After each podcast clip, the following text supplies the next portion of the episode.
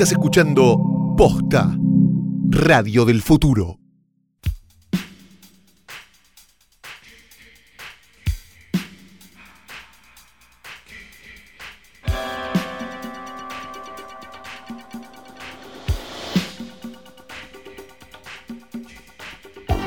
Buenos días, buenas tardes, buenas noches o cuando hayan decidido darle play a esto, que no es otra cosa más que un nuevo episodio, el 3623 de Hoy tras Noche, el mejor, único y más grande podcast de cine del mundo del podcast.com, posta.com. Mi nombre es Silvia Pérez. Gané un concurso de belleza Miss 7 días y luego fui Miss Argentina. Ay, ay, yo soy Fiorella Sargenti. Para Silvia Pérez es eh, la, es la mamá. Es la mamá es del- la mamá de la nena de este que después la, la limó como New Age en los 90, 80. En los 90 Finales la agarró el New Age, le pegó el saibaba así, Sí. fue atropellada por un saibaba así. claro, ma- claro, sí, sí, sí. Era muy de la época que te, te- te daban otros intereses, ¿viste? Eh, Claro, claro, que, que y me quedé pensando, ¿no? Eh, porque mm, eh, fuera de aire vamos a contarle a los oyentes, antes de decir cualquier otra cosa, porque Sí. tengo que sacarme encima esta pregunta. Oyentes. Eh, me- vos dijiste una frase de un comediante o algo así que dijo que eh, había votado a Trump solo por el... El valor de entretenimiento que eso generaba. sí. exacto. Si tuvieras que Doug votar... Stanhope. Si tuvieras que votar con eso en mente, acá, en nuestro país, en la Argentina, ¿a quién votarías? No, es que no lo podés hacer en la 2019? Argentina, porque en la Argentina de, de verdad depende del presidente. En Estados Unidos va como, va como un tren, no importa. Si está Claro. Trump, si está Ronald Reagan, Bueno, es lo mismo. Le salió, me- falló un poco igual ahí. Bueno, sí, qué sé yo, no Sí. sé. ¿A quién votaría por, Sí, el, por el valor solo por, exacto, por los memes. Ay, qué difícil. No, pues este es buenísimo para los memes. El que está ahora, Sí, te da mucho. difícilmente encontremos Sí. uno mejor Los últimos memes. dos, los últimos dos me dieron mucho, Sí. mucho meme. Sí. Sí, sí, sí. Bueno, ahora sí podemos seguir. Bien, dicho esto, Flor no ha traído este escritorio al pedo porque. Menos mal. ay, por la gente me preguntaba, ¿te quedaste no. sin voz porque estuviste en la lluvia con el. No, tremendo. Fue- tremendo. Aparte, ya el óxido del escritorio se está empezando a, a pegar a los tatuajes a Flor y es una cosa que llamativa, pero horrorosa a la vez, ¿no? Este, decimos sobre él, yace el cuerpo muerto de Daniel Tiner, tapado por una campera que ya realmente poco y nada hace para evitar este mar de jugo cadavérico que hay sobre el este querido escritorio al lado de ella, al lado de él o él, Sí, it, sí. ¿no? Eh, eh, sí, claro. pasa es que en, español no lo tenemos, ¿no? No. Porque no es him ya, Daniel, No, es it. sería, claro.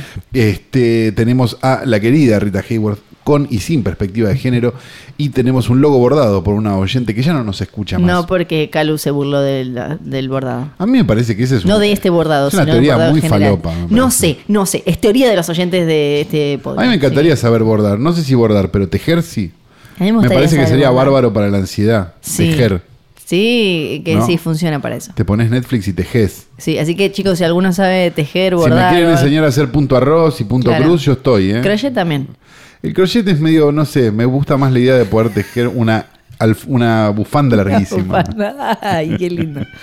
con los colores de Harry Potter. Claro, hay obvio. un gato. Sí, hay un acá, gato. que- muy hermoso, por cierto. Es muy linda. Que bueno, va, puede que maulle en algún momento. Junto a todos ellos está la foto de un hombre nacido en 10 de septiembre de 1921 en Newcastle, Pensilvania, Estados Unidos, y acaecido en la ciudad de Los Ángeles, California, a la tierna edad de 88 años en mayo. Buena edad. Mira, justo, mira, 6 de mayo, ahí nomás, casi el aniversario de 2010, llamado David E. Darston. ¿Quién es David E. Darston? David E. Darston es a todas luces un realizador, guionista norteamericano de películas audiovisuales, Ajá. que tuvo unas pocas películas dirigidas, unas seis o siete si no me equivoco, pero la más famosa fue una donde un, de 1970, donde un grupo de hippies llegaba a un pequeño pueblo y empezaban a pasar una serie de cosas satánicas. Claro, el hipismo y el satanismo son de nuestras cosas favoritas. Exacto. Sí. Y sobre todo porque, porque, claro, porque la mezcla del hipismo y el satanismo Sí. nos da el clan Manson, Claro. uno de los movimientos más felices que tuvo la historia del Todo mundo. lo que dé Clan Manson. A mí me, a mí me, me compraste. ya, you had me at Clan Manson. Bueno, el punto es que, bueno, estas películas de Exploitation que eran tan famosas. Él había, se había interesado mucho por hacer este, una película que estuviera bien y que fuera y demás. Y la verdad que por momentos la película era un poco complicada. Complicado. Este, él le había querido poner fobia a la película, fobia, ¿no? Como hagamos algo, fobia, ¿te parece? Me parece muy bien. Pero el distribuidor, que no la pudo este, acomodar en ningún lado, la verdad, y solo la pudo acomodar en doble programa con otra, le cambió el nombre porque la otra película se llamaba I Eat Your Skin, ¿no? Yo me como tu piel. Tu piel. La película que este, había sido este, la, la que terminó estando en doble programa con esta película que terminó llamándose I Drink Your Blood. Ajá. Y generó el, uno de los doble Sí. programas más famosos Sí. de la historia del exploitation, que es I Drink Your Blood, I Eat Your Skin, que no tienen nada que ver una con la otra. Pero solas no las podían vender, pero Claro. juntas y con un póster prácticamente fluorescente lograron su cometido. Es por eso que el querido y malogrado David E. Darston, un hombre que no sabía que iba a ser un clásico y que tampoco fue su mérito, vamos a decirlo, está hoy en nuestro portarretratos. Ay, qué lindo.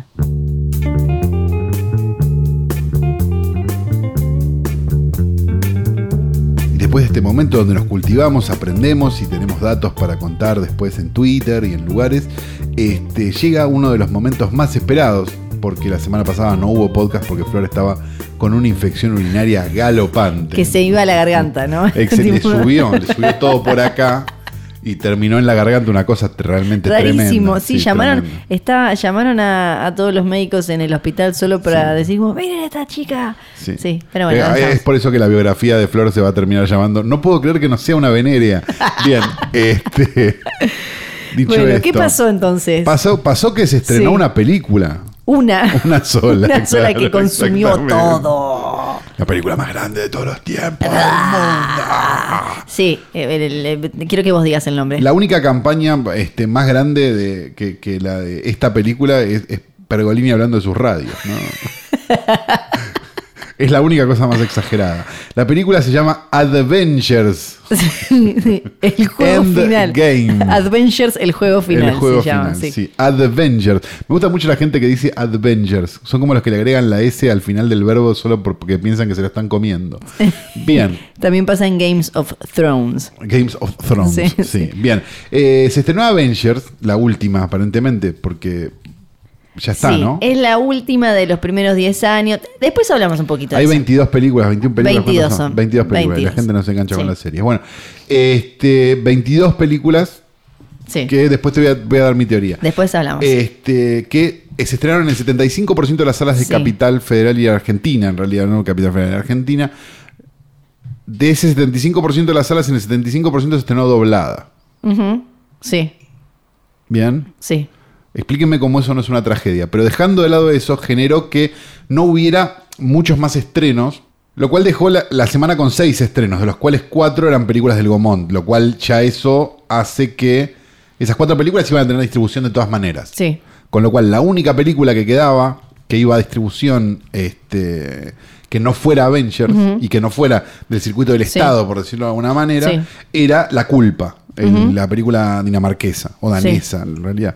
Este, que dicho sea de paso, no sé si la vieron, pero es una puta maravilla. No la vi, contame todo, contame. Es una película que pasa toda dentro de un cuarto, Ajá. digamos. Es un tipo, un policía que no sabemos muy bien qué fue lo que le pasó, pero que lo, lo destituyeron, digamos, al punto de que está atendiendo el teléfono en una especie de 911. Sí.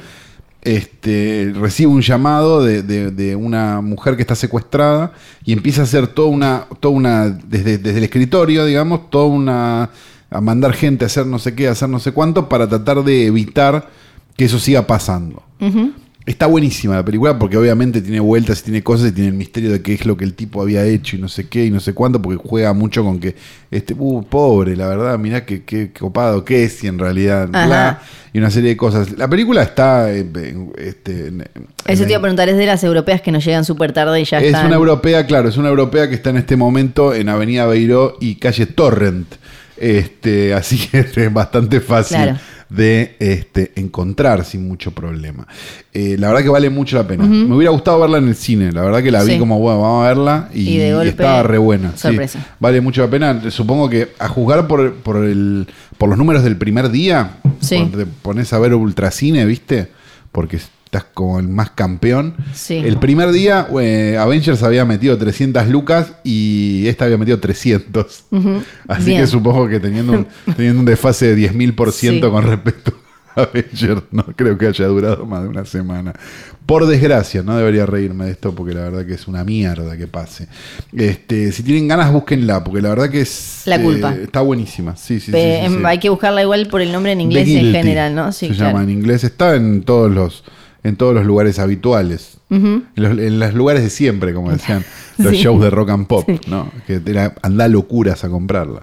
Este, dicho esto, eh, un- tuvimos otra semana más. Pero, ¿qué querés hacer? ¿Querés analizar primero qué pasa cuando No, solo al- se estrena? a- Adventures la dejamos, La para, dejamos el para el final. final, y todo, y todo el- el- la, la charla ahora vamos a hablar porque quiero que, que un poco eh, eh, eh, que tratemos de entender cómo se arma la grilla de estrenos en nuestro país y qué pasa cuando aparece un tanque como sí, como este quieren los tanques se arma la grilla en este país, no es tan complicado.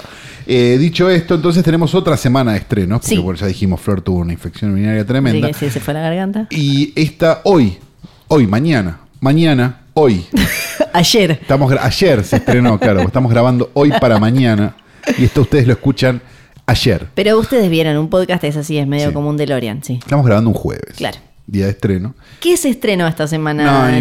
impresionante. Hay seis estrenos en la Sí. Argentina y es una, de alguna manera un escenario bastante similar al de la semana anterior, ¿no? Porque los seis estrenos son argentinos. Sí, y En este caso. incluyen- Hay una de gran perfil, digamos, y después Sí. películas este, que vamos a nombrar ahora mismo, que suponemos son del Gomón. Eh, otra, hay otra de gran perfil, pero es la película de River. No, bueno, eso le, le, iba- final le iba a meter, ahí- le iba a meter ahí.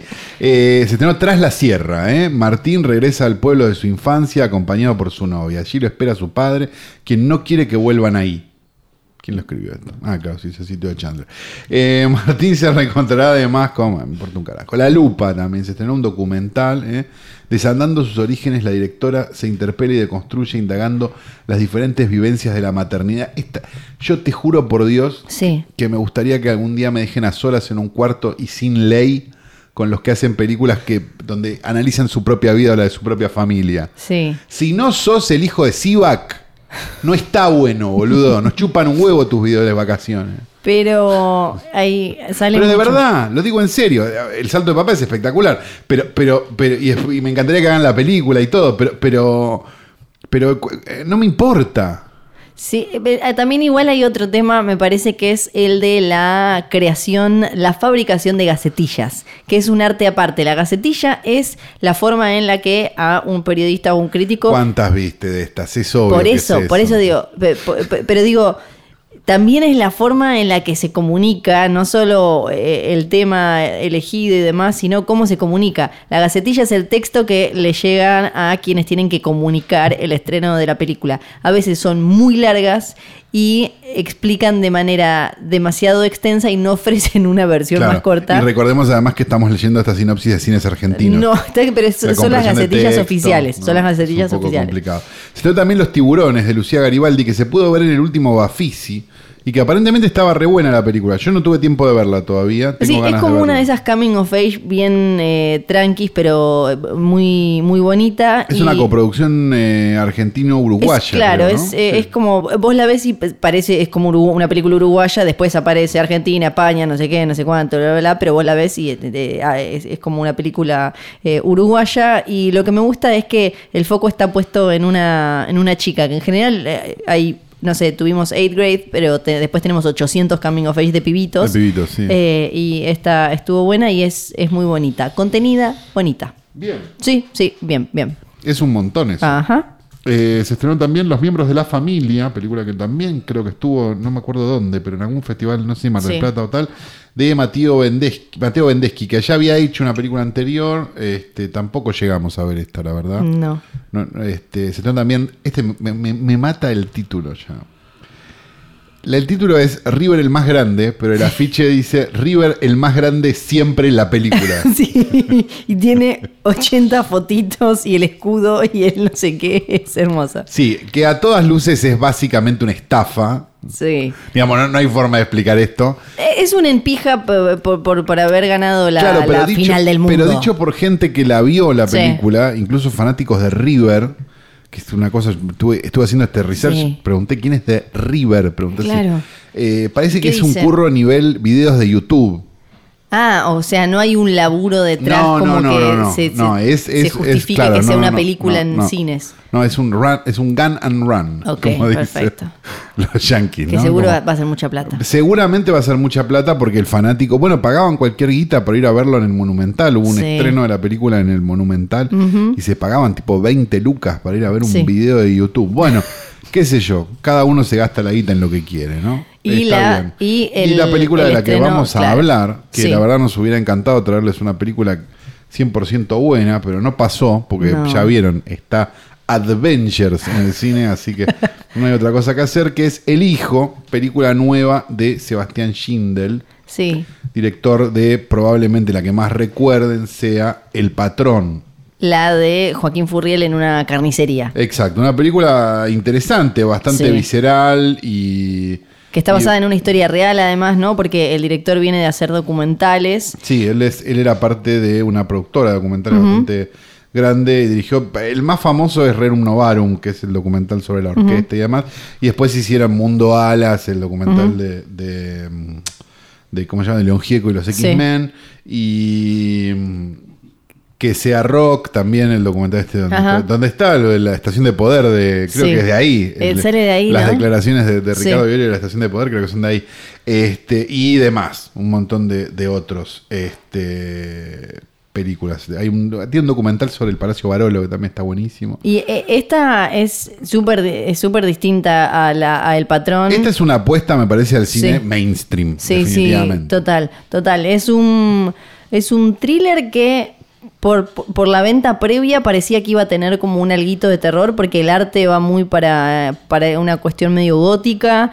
eh, y, trata de generar y crear como su propia imaginería, sus propios eh, símbolos, tiene como, está este cuadro de, de un caracol que aparece, como que ya desde el afiche y el tráiler y demás, había como una mini construcción de universo que vos no terminabas de saber si iba a ser sobrenatural o, o qué, pero ya te dabas cuenta que era distinto al anterior, nos corremos de ese... De, la cosa cruda y brutal, realismo, sí. y demás. Basada en un cuento de Guillermo Martínez, un cuento creo que es de Guillermo Sí. Martínez. Este, y me parece un poco con una intención clara de venta en el exterior. O sea, es Sí. prolijita la película, o sea, yo puedo entender, viendo los productores involucrados también da, da la sensación de que es un producto pensado como están pensados los thrillers gallegos, ¿viste? Que como, bueno, hacemos, hacemos Sí, que no hay nada, no, no lo, no- la película, vos la historia no la podés situar ni en Buenos Aires, No, ni en exacto. ningún es La como- puedes trasladar a cualquier lugar y, y está perfecto. Eh, con eso en mente, digamos, hablemos de la película. Sí. La película, eh, a mí me gusta la idea que me imagino es de lo, lo que salió del cuento. Este ejercicio de. Spoilers, aclaramos. Sí, obvio, como siempre, spoilers. sí. Eh, este ejercicio de dar vuelta el bebé de Rosmarie y hacer que esta vez la cuestión pesadillesca venga de el padre en, eh, durante el embarazo y después del nacimiento y no, no de la maternidad, ¿no? Que además tiene el extra de que el padre nos lleva en su cuerpo la criatura. Entonces ya hay un alejamiento biológico y a eso se le suma que, eh, bueno, esta chica embarazada empieza claramente a actuar cada vez más extraño. Si no la vieron o no la quieren ver, el resumen de la historia es esta. Joaquín Furriel es un pintor que, eh, por lo que nos, nos vamos enterando, fue alcohólico, tuvo en algún momento una familia con dos hijas que ahora no ve. Que ahora no ve porque él firmó una autorización para que viva en el exterior.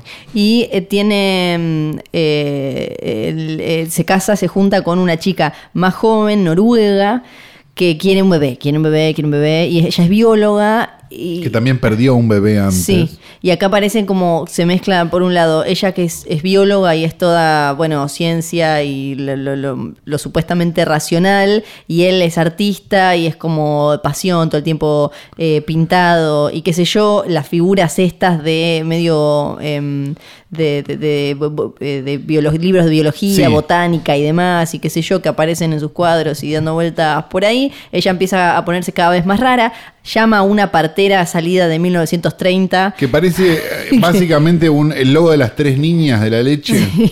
Está vestida así. Y con cara, ya viene con cara de mala. Sí, Solo claro. hablan en, no sé, en noruego. No sé suponemos, qué, sí. ¿no? Porque la gracia es que el espectador también quede alienado, como Joaquín Furriel, que se va quedando afuera del embarazo de su propia mujer. Hasta acá todo bien. Y empezás a pensar, bueno, esta es una película de terror de puerperio, hemos visto dos Claro. millones, algunas están buenas, otras son medio chotas y demás. Había una medio rendidora hace poco, ¿te Sí, acordás? no me acuerdo el nombre puedo porque era acordar el nombre, porque son todas iguales. Bueno, Pero este...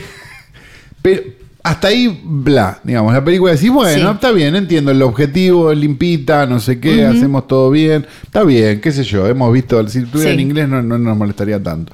Entonces, perfecto. Sí, es muy, es muy de, de esas películas, súper prolija y podría estar eh, con cualquiera de todas esas que, que mencionamos muchas veces. Exacto, te la puede ofrecer Netflix dentro Sí. de dos meses. Exacto. Digamos, me parece que es un poco eso a esta altura.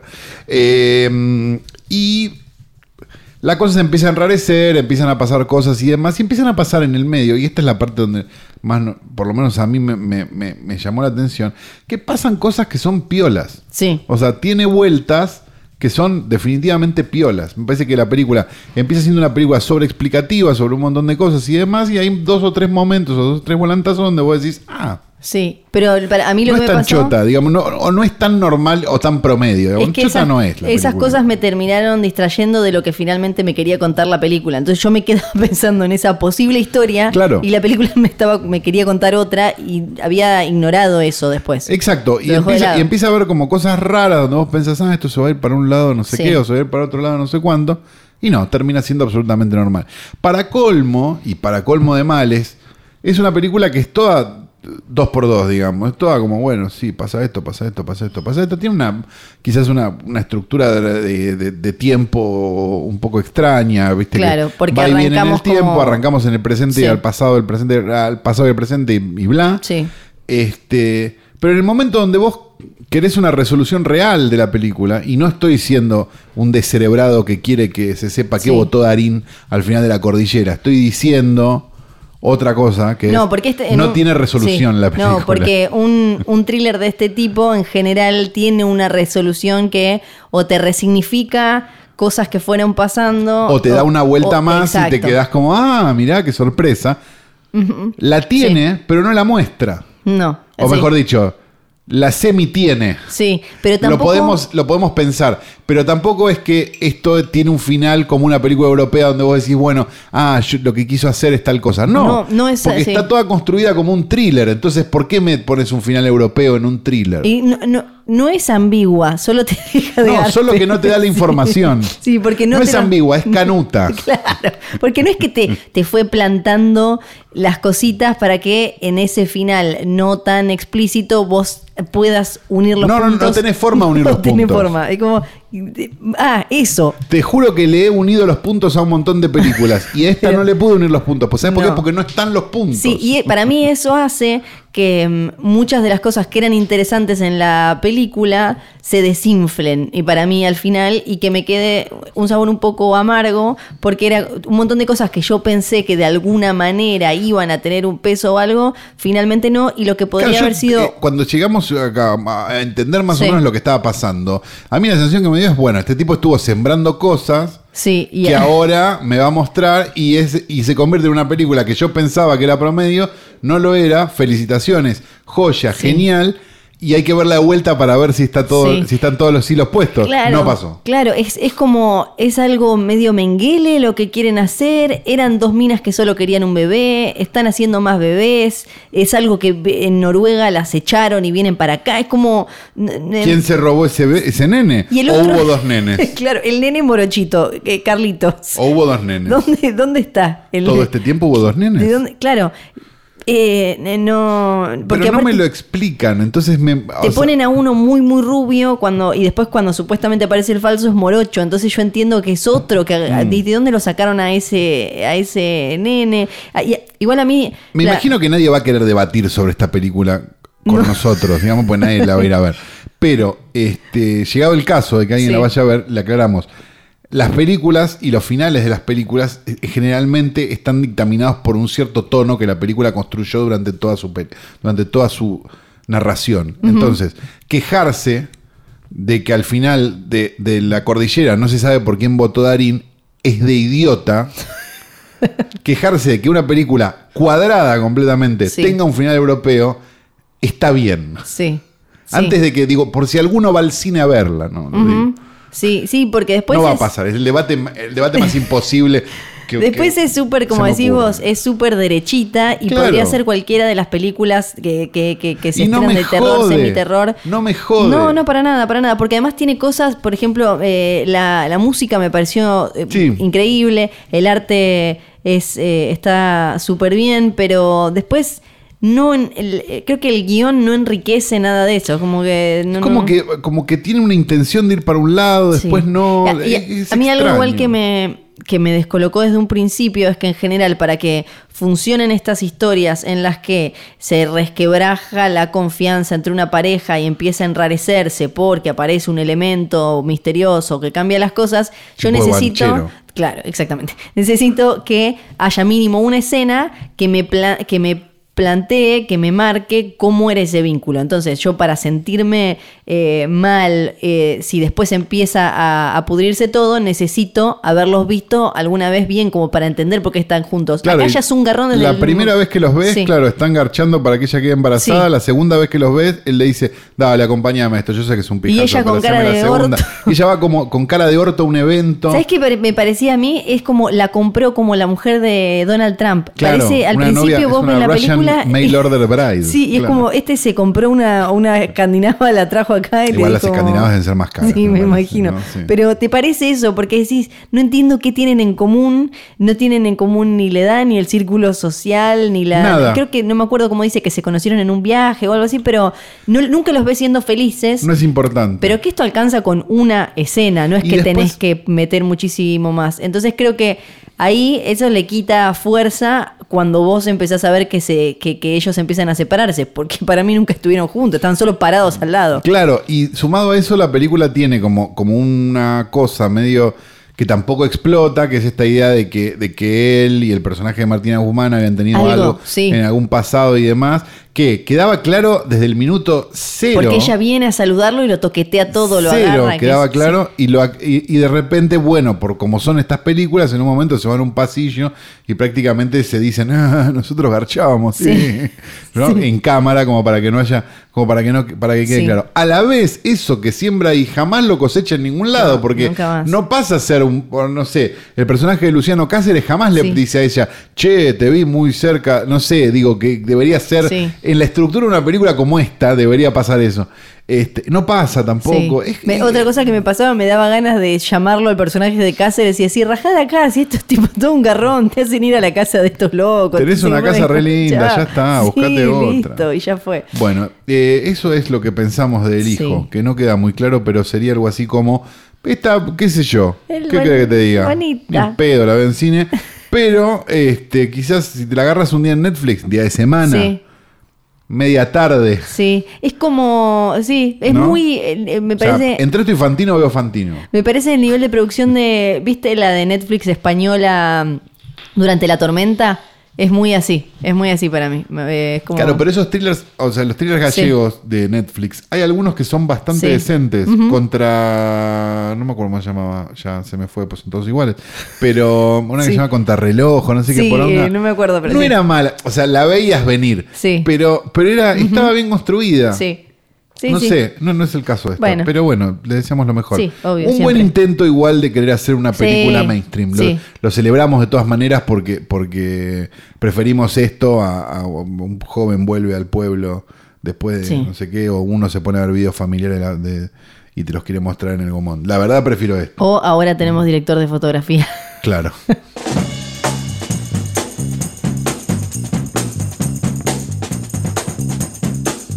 El Ministerio de Agroindustria señaló que ambos países decidieron trabajar intensamente para concluir a la brevedad los protocolos, informa un medio que no 19640 Noticias, ¿esto es de Ushuaia? Uno, 19640noticias.com. uno, nueve, seis, cuatro, cero, no sé qué es eso. Ok, eh, dice histórico, señala una noticia de este julio, de agosto, perdón, de 2017. Ah, fue hace dos años, pero Sí.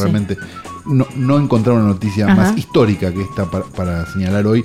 Los famosos corderos fueguinos podrían ser exportados a China y esos corderos fueguinos son más famosos que Fiorella Sargenti. Hola, ¿qué tal? Yay, Ta, ta, compitiendo ta. con un animal muerto. Sí, le, quiero mandarles igual un abrazo tarará. conciliador a todos los que me mandaron amenazas y me dijeron que había bajado al puesto sí. Número 3 millones sí. porque por le mandamos culpa un no beso a la gente de turismo de Tierra del Fuego, que es hermosa. sí. Pero la verdad que encontrar una representante chotísima. Podrían buscarse a alguien más famoso, tipo Oh, Vanessa Carboni. Claro, que la encontré. Está en ca- 26, canal 26 o en algo ¿Está así. en Peato? No me acuerdo, pero está en uno. Noche estaba- selfie. estás en- no, es uno como de la tarde y está ahí sentada y opina de ropa Ah, y cosas bueno, así. Pero bueno, no vamos a hablar de ella ahora porque son los caprichos de Flor. Es lo que haces vos, Flor. Estás en uno de la tarde y Sí. opinas de ropa. es verdad, es exactamente lo mismo. Sin, haber- sin haberte hecho un ebateste en el programa de Real. ¿no? Digamos quién pudiera, Sí. quién pudiera. Eh, vamos a hablar ahora sí de Avengers, el Avengers. juego final. Sí. Pero ¿Por no vamos a hablar de la película. No, porque, no vamos a hablar de la película. Porque si hicieron un análisis de los medios de comunicación en el último Sí. tiempo, se darían cuenta que la película no es importante. No, Lo que sí es importante es se llevó un arroz chaufa para comer en el cine, Sí. se murió y los amigos lo llevaron a verla igual. sí. Este, y todas esas noticias, o noticias donde dicen la guita, la guita, Sí. la guita. Es una película Pero que nadie habla de la película. rompió todos los récords, qué sé yo. En, en Argentina está en 797 pantallas y el acumulado según Ultra Cine dice casi 2 millones De eh, espectadores. de espectadores. Sorpresa Sí. para nadie que haga dos millones de espectadores. Es una película que, si vas No. a un complejo de cines, está en todas Sí, las salas. El tema es, la- la- lo sorprendente es eh, la, la rapidez. Se estrenó hace una semana y ya, eh, ya debe haber pasado los 2 millones porque esto todavía no está mm, eh, actualizado. Estoy de acuerdo. Lo, lo que digo es. Sí, no, no, pero El espectador de cine, o sea, vos tenés un... vos- a- Sí. Tipifiquemos los espectadores de cine. Tenés el espectador de cine que, que efectivamente quería ver Avengers y Sí. joya, fue a ver Avengers. No se le discute, está perfecto. Es su entretenimiento. Después hablamos largo si es una película o no, no importa. Después tenés el espectador que quería ver otra cosa que no pudo ver nada Sí. más que Avengers. Y después tenés el espectador casual del cine, que a mí me gustaría saber qué porcentaje de gente es. Que es el que va al cine. sí. ¿Sí? Ubican el, el target. Ajá. Es un montón de gente. El que va a ver un lo que hay a en la el noche cine. va al cine porque Sí. se va el viernes a la noche al cine, se para frente a la, a la marquesina Sí. del Para mí, en Village o de este cualquiera de estos lugares y dice, no. ¿qué hay para ver Para que mí- empiece ahora? Para Y mí es otra casualmente cosa. Avengers empieza cada 10 No, minutos. para mí acá hay otra cosa porque no podés verla de esa manera, dura tres horas y no entendés un pedo si no viste las películas anteriores, mínimo eh, Infinity War, mínimo. Entonces para mí no es tanto de eso. ¿No Sí tenés es- esos 15 minutos donde te explican todo No, y tenés 20 no, y eso- te de ver 20 películas? No, eh, eso ya... En, Ay, qué críptica que le esta, En esta no está. Para mí sí de lo que habla... No se sabe si Thanos levanta la mano o no al final. Es de un momento de, de la cultura pop donde aparece el FOMO y esto de quedarte afuera y de esto es un evento tan grande que, obvio, las películas de Marvel hoy son como el estándar de lo popular, eso que abarca un montón de gente, diferentes edades de todo el mundo y qué sé Sí. yo, lo que en su momento puede haber sido Star Wars o Spielberg, hoy son Con las un películas... universo propio creado especialmente para las películas, Hoy- sí, en hoy- aquella época. Hoy son, claro, hoy, eh, hoy son las películas del universo cinematográfico de Marvel y eso para mí hizo que, por ejemplo, hu- hubiera eh, récord en eh, las funciones de trasnoche el miércoles. Era una locura, fue una cantidad de gente ridícula porque era como el, el lugar en el que tenías que estar, era de lo que se iba a hablar, como una mezcla de cosas que hicieron que Pero eso, pero se eso este- también, perdón, Sí. eso también es este pánico de redes sociales. No, pero para mí Porque no es el excede lugar eso, donde ¿eh? tenés que estar. No, porque para Pues mí... si yo me, si yo ju- me, me pongo a juzgar por Sí. mi, mi timeline de, de ¿cómo se llama? de Instagram, Sí. de Instagram Stories, o sea, el, el show de Rosalía fue más importante que cualquier show de los Stones de la historia. Claro, pero para, para mí esto es sa- saliendo de la burbuja. Con Endgame pasa que eh, si vos estás en un taxi y te pones a hablar de la película, el taxista se puede llegar a dar vuelta y decirte como, che, todavía no la vi. O sea, es ese nivel de, de popularidad. La gente, sí, real, no, es, es eh, sí, eso me, me ha pasado, sí, me ha es real. Fueron más de, más de dos millones de personas en una semana. La gente lo que te a ver un decía- tercer acto. La gente lo que te decía es, eh, tipo, eh, bueno, las redes sociales ni hablar que las borró, pero la tengo que ver rápido porque si no en el laburo la comentan todos y me la van a spoilear. O sea, eso es lo que se generó, eh, una, una cosa tan masiva de hay que, medio como el amanecer de los muertos, como en vez de al shopping es hay que ir al cine a ver esta porque si no me la van a arruinar y yo vengo viéndolas eh, casi todas desde eh, Iron Man en 2008. Claro, Entonces, pero El Amanecer de los Muertos era una película de terror. no, no, me refiero como a que los zombies. criticaba esto. No, me- no me refiero a que Por haya eso. sido un éxito. Me, me refiero a No, pero que por en vez eso de ir digo, al es terrible. Sí, sí, sí, sí. Pero es lo que es lo que se generó y por eso aparecen estos números tan súper gigantes. Y después está como la, la- la charla que eh, la, la gente, algunos decían como eh, debatan, eh, discutí con Calo de mm, Avengers. Yo no voy a discutir con Calo sobre Avengers como como cine porque, Claro, porque no lo yo, es. yo realmente no, no, no lo puedo poner en una lista de mm, películas, porque para mí eso ya se convirtió en un lugar común, pero es el no- Park. Yo ahí no tengo no problema. Si vos me decís, che, vamos a ver el Cirque du Soleil, Sí. Yo no tengo problema porque yo sé que estoy yendo a ver el Sí. Cirque du Soleil. Me puede gustar más, menos, alguien colgado del techo de colores. digamos, después ya entramos en, Sí. en otra discusión. Pero yo te digo, bueno, vamos a ver el Cirque du Soleil. Cuando salgo del Cirque du Soleil, Sí. lo que pretendo es que la persona que fue conmigo a ver el Cirque du Soleil me diga qué buena, no me diga qué buena película. Porque Sí. no lo es. Es el Cirque du Soleil. No, y acá hay que aclarar, en obvio que en el sentido estricto de diccionario es una película porque es una cosa Sí. audio- audiovisual que, apa- Que que está pasa en hecha para cine, sí, exacto, estamos es de acuerdo, perfecto. sí. Ahora, si vamos a Como lo es la película de 24 horas de Andy Warhol filmando la puerta del Empire State. Sí, o la de que River. tampoco, que tampoco debería calificarse como película y sí como instalación. Sí, y entonces para mí, si bien hoy se convirtió en un lugar común decir que no es una película, que es un evento, es real porque es un evento. Yo nunca la pondría en una misma lista con, eh, ni, siquiera te digo con eh, algo de, eh, no sé, cine francés o, o italiano. No la pondría con Casino o Buenos Muchachos. No, claro, pero con películas normales, no ni siquiera hay que irse al cine va más, va más para mí en una lista con eh, espectáculos o cómics. Titanes en el ring, el Cirque. Soleil, el Circo de Sí. Moscú, E- Holiday on Ice. Perfecto. E incluso lo que. Pásenla en el Luna Park y déjennos los cines a nosotros. sí me parece como interesante eh, a- analizar, por, por un lado, qué le puede aportar a la, a la industria y cómo la afecta. Nada. Porque pa- para, para empezar, tenemos que eh, la película más taquillera de todos los tiempos, la que no sé qué, Mega Records y qué sé yo, está hecha en base a eh, todas cosas de televisión. Primero los hermanos rusos, los directores, que vienen de hacer eh, capítulos Gerardo de. Community, de... a hacer capítulos de Community, no me acuerdo cuántas eh, series, Arrested Development y cuántas series más, dijeron que pudieron hacer Infinity War y Endgame por la experiencia en eh, tele, porque las hicieron como si fuera televisión. eh, en, el- el- no hicieron la, la cuestión tradicional de cine de primero, bueno, preproducción, rodaje y postproducción, y ahí se hace el montaje y todo. No, ellos iban haciendo todo al mismo tiempo, como se hace en televisión con un episodio que tenés los diferentes grupos, o sea, hay unos eh, Ah, las ganas filmando que me una dando escena de verlas, increíble. qué sé yo. Y además, por un lado tenés eso, que es lo, lo- lo más eh, físico de, de- de cómo se hizo. Los tipos mismos te dicen, la filmamos como un capítulo de televisión gigante y masivo. Y por el otro lado tenés que... eh, Va a salir bien, es como los directores que no hicieron televisión y dicen es como filmar una película larga. No, es que, maestro, no, es que les, filmar les salió como lo que quiere ser, es, es eh, perfecta y fabulosa, como eso, no como película, como, como espectáculo y el cierre de todo esto es eh, le, salió que hay como hay también una cosa para analizar el laburo pero de nuevo no lo pondría con una charla con Coppola pero el laburo que se mandaron estos chabones con los dos guionistas que no me acuerdo el nombre para unir todas las mierdas de 10 años de universo es una locura.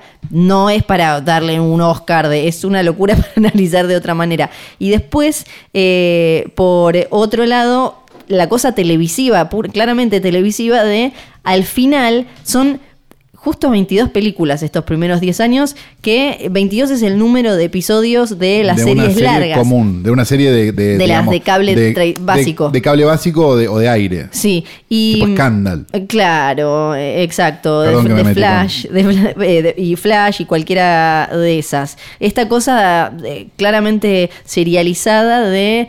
Bueno, algunas películas vos más o menos las podés ver sin haber visto las anteriores, pero después llegas a estas que no entendés un pedo. Tenés que haber visto lo que sería más o menos buena parte de la temporada. Entonces, eh, ahí hay algo también para ver de cómo, pero desde el negocio, no desde el cine como, como valor artístico, de cómo hicieron que la gente se enganche para estar tantos años esperando los capitulitos de esta historia. Ahora, hablemos de dos o tres cosas, de dos, de dos fenómenos básicamente que, que aparecieron en el último tiempo que yo sinceramente no los puedo creer.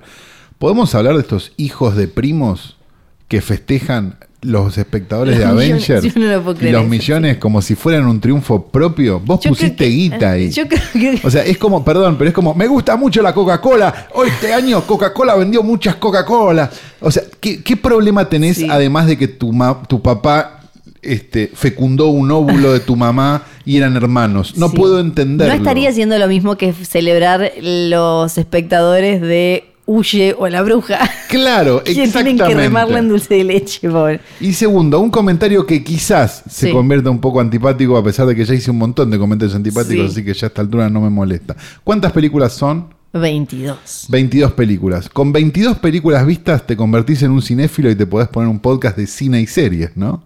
Ajá, picante. Es facilón No ese sé. mundo. Es- es Es un mundo facilón. Te ves de los últimos 10 años, ves películas, listo, ya está solucionado. Sí, Te- de repente mí- sos un experto solo en eso. Sí, eh, yo creo que hay que empezar a, a diferenciar ah, todo este fenómeno y, y de universo compartido que, que están tratando de hacer. Todavía no le salió a nadie más, pero que puede ser que alguien la pegue de golpe. Este, están tratando de hacerlo con un montón de, desde como el Dark Universe hasta la película del Rey Arturo. Todos tienen planes ahora de armar universos gigantes compartidos. Por ahora no le salió a nadie más, eh, por suerte. Y esto lo digo yo, Santiago Calori y Flores Sargenti no tiene nada que ver, pero directores de medios, fíjense la gente que tienen hablando de películas, porque hay descerebrados de 40 años diciendo, te sorteamos la toallita higiénica de Thanos. O sea, eso no es un tipo que habla de cine, eso es un pelotudo que no vio una puta película en su vida. Carlos está enojado. hoy. No, me, mo- me importa Sí. un carajo, digo, Sí. ya está, digo, existen los podcasts, Sí. existen lugares, está todo bien, pero digo, esa cultura de, que terminó siendo, no sé, slash film, collider, ¿no? Gente grande ya, ¿no? Que da lástima hablando de, de esto como si se terminara el mundo. Me da mucha tristeza. Le da tristeza, Carlos. Bueno, ta- sí, sí. Bueno, Yo, no- eh, yo soy parte, obvio, de todo ese, ese mundo, pero... No, pero no te hablo, no, no, estoy hablando de vos. No, no, pero Claramente no me no estoy refiero a eso. de Pero digo, eh, igual a mí me pasa que te, te- te pones a pensar a como, che, hay que poner como... No podés decir que es la mejor película, una de las 10 mejores películas de todos los No, tiempos. no. No lo podés decir. No, No lo porque- podés decir, porque significa que no viste nueve películas más. Todo- Si decís que esta es una película, la de las mejores películas del mundo. No lo podés decir, o sea, de verdad, de verdad, tené dignidad y no digas que es una de las mejores 10 películas de todos los tiempos, porque no lo es, no hay forma de que lo sea. Es que todo, eh, creo que todo el tiempo tenemos que estar eh, no bajándonos estoy pidiendo a el cine iraní, no estoy pidiendo No, no. nada ya a esta Sí. altura. Porque está todo hecho como en esta máquina gigante de la manija del hype, de la manija del hype y qué sé yo, hace que todo el tiempo tengas que recordarte como, che, pará, esto es como una cosa que está hecha, así como... Claro, pero eso debería ser para una crema que vende Calu Rivero en Instagram, sí. no para un arte.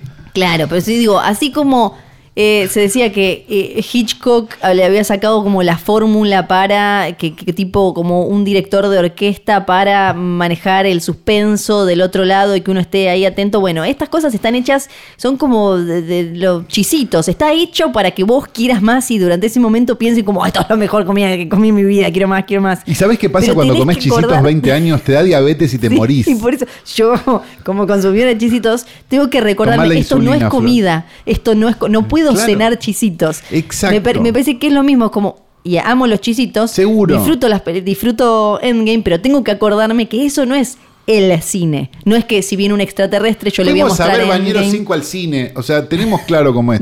Pero, pero esto no.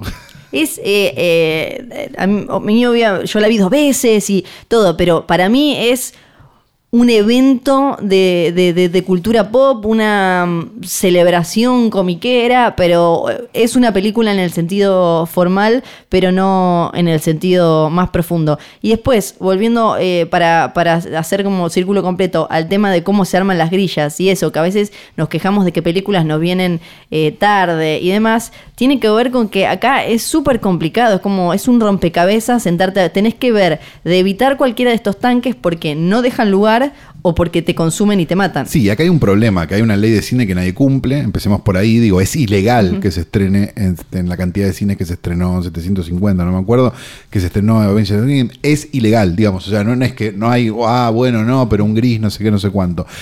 Se debería multar, y se debería multar en serio. Porque el punto es, si vos le decís a los Avengers Endgame, ah, te voy a cobrar una luca de multa por sal, les chupa Sí, un huevo. Porque hicieron 800 mil millones. Entonces, digo, se debería decir, che, mirá, esta cantidad, esta otra. Sí. Pero no para que estén las películas argentinas de Gomón, porque ahí es donde está el problema. Ahí es donde entran todos a decirte, ah, vos porque querés ver la película del Hachero. Yo no quiero ver la película del Hachero, si la quiero ver, la puedo ir a ver a la Lugones. No me parece tan grave y entiendo que cada película tiene su espacio. Ahora, que en los cines que podrían estar dando otras películas de las cuales nos cansamos de hablar Sí. acá, que no están estrenadas, nunca se estrenan, empieza a ser grave. Sí. O sea, ahí es donde está la diferencia. Yo no estoy pidiendo, ah, veamos una película de una madre y su hijo No, sordomudo en la montón- tundra. Estoy diciendo, hay un montón de películas de presupuesto medio que están buenísimas E y que no se estrenan ni en pedo. e incluso muchas protagonizadas por los actores de Avengers que en sus otras Claro. facetas hacen esas otras películas que no llegan a estrenarse porque, Exacto. porque eh, acá la tenemos y todo consumido por evidentemente eso. tienen un público, porque cuando vos recomendás una película Sí. como esa, digo, acá o en, o en la radio, Sí. en cualquier lado, la gente te escribe sobre esas películas en Sí. general. Che, vi tal cosa, vi tal otra, vi no sé qué. Entonces, hay una avidez de ver que no está, no está, eh, que no, no está garpada en, en- en- en- la exhibición y en la distribución. Quizás en la distribución un poco más, porque tienen ganas de estrenar, pero no tienen las salas. Sí, sí, y, de- y después también eh, que está como esa cosa eterna de eh, que es el mismo debate con eh, la tele y demás, que es, bueno, pero la gente lo consume, bueno, pero la gente está llenando esas salas con eh, Avengers, y si yo pongo otra película, no van, quieren ir a Avengers, entonces, ¿qué vino primero? ¿Que solo le ofrecimos al público esto? No, ¿O que el que público tuviste- siempre pidió solo esto? Y así. Pero es que estuviste durante, durante 10 años poniendo una publicidad como, como la de Day Live, digamos, donde decía come chisitos, come chisitos. Llega un momento donde sí van todos a comer chisitos. Pero, y no me jode que vaya todo el mundo a comer chisitos. Lo que quiero decir es, bueno, pero que vayan, Que también haya... que haya otras cosas, que haya palitos, papas fritas, co- co- por, como Sí. para que, o sea, tengamos una dieta de mierda, pero que sea equilibrada por lo menos. Sí. Bueno, se nota que a Carlos le gustan más los palitos que los chisitos, yo no ¿Verdad estoy de sí?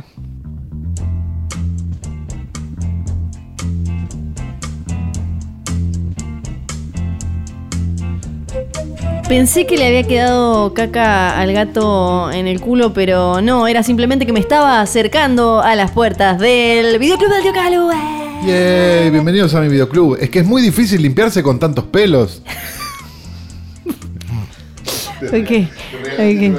Es mejor, es mejor igual, es mejor esto que cuando encon- cuando vine acá al videoclub y había una, una cajita de las de cartón que, que estaba, tenía, estaba medio percudida y no supe nunca bien de qué. Pero bueno, no se Sí. preocupen, porque tienen que pasar muy poco tiempo, porque les voy a recomendar la película y ya se pueden ir. Ay, menos mal. Vamos a recomendar una película de un director que a mí me gusta mucho y que hemos hablado ya de algunas de sus películas, pero creo que de esta no. Igual si tienen ganas de buscar en el archivo de no sé cuántos capítulos y encontrar el dato, ¿eh? y después El dato. hacernos el chiste 130 veces de que repetimos algo, El joya, están, son bienvenidos. Dicho esto, vamos a hablar de una película de Ty West. Ty West dirigió The Sacrament, dirigió The Innkeepers, eh, dirigió varias más en el camino, este, una que se llama In the Body of Violence, que es una, un western extrañísimo. Ajá. Estuvo en varias películas de estas de Sí. este, episódicas tipo ABCs of Death, VHS y demás. Y dirigió esta, que no es su primera película, pero que mucha gente sí la considera porque es probablemente una primera película madura, que se llama The House of the Devil. Sí, gran es una película que tiene un gran póster y que además de tener un gran póster es una gran película. Muy bien. Porque lo interesante muchas veces es que uno ve un gran póster y dice esto va a ser y es Eh, una pues, ah, sí. En este caso no pasó. Es una película de 2009, o sea que ya tiene 10 años y cuenta una historia de una babysitter que empieza a trabajar en una, en una casa un poco extraña, empieza a notar que hay una serie de cosas que le llaman la atención y este, lentamente se empieza a dar cuenta que quizás ella no haya ido ahí a trabajar de babysitter, sino que sea... Mm. Bien. Lo interesante y lo más notable de la, de la realización de la película es que la película está ambientada en 1983. No solo está ambientada en 1983, algo que sería bastante normal, digamos, a los fines de, de una película, este, qué sé yo, hay un montón de películas Sí. que están ambientadas en Sí, un igual montón de fue es años previa distintos. a la, la super explosión de popularidad de hacemos todo ambientado en los 80. Exacto. Eh, la película, además de eso, está filmada como una película de 1983, que es como la gran diferencia entre, no sé, Stranger Things, Sí. digo, o, o- o- o Summer of 84, digamos, películas que a lo mejor nos gustaron de verdad, con una película que se ve como si fuera una película de terror que encontraron de 1983, desde la gráfica, desde las cosas, de la forma en la que está filmada, medio carpenteriana, digamos, no, no, carpenteriana porque, porque, porque digamos, Carpenter tenía una, una, una destreza visual interesante, sino más por, por esta cosa de un montón de gente queriéndose parecer a Carpenter Sí. en aquel momento. Eh, y la verdad que, que es súper disfrutable. Si nunca la vieron, búsquenla. Está por ahí con una facilidad pasmosa realmente de encontrar. Decíamos Avenida Beiró y calle Torrent. Seguramente lo van a encontrar. Este, The House of the Devil, Ty West 2009.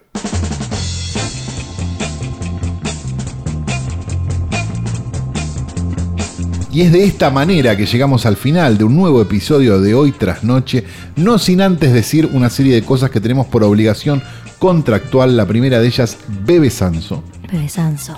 La segunda de ellas, Johnny Nico Nico John. Johnny, Nico, Nico y John. Y después tenemos para decir que este programa fue grabado en el estudio móvil de eh, los queridos posta.net, que se llama Twist Pedro Tony. Sí. Tenemos aquí una tecnología de altísimo nivel, Flor. No sé si lo estás entendiendo, pero Eh, solo sé que es muy mágico y fabuloso. Sí, esto, digamos, con esto le, pod- le podrían haber sacado la foto del agujero negro, pero les dio paja. Claro, sí, tal cual. Realmente es notable y es de la gente de arroba exosound. Exosound. Exosound.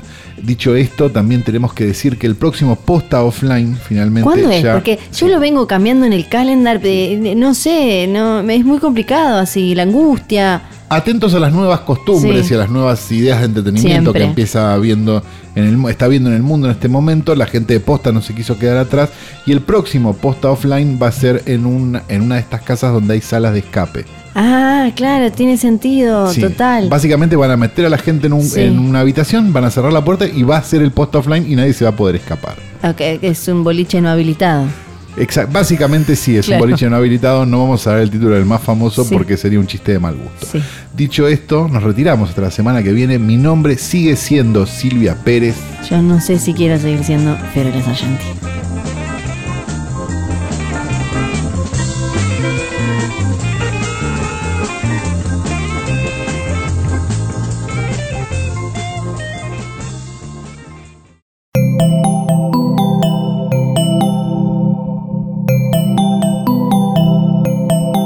Estás escuchando Posta, Radio del Futuro.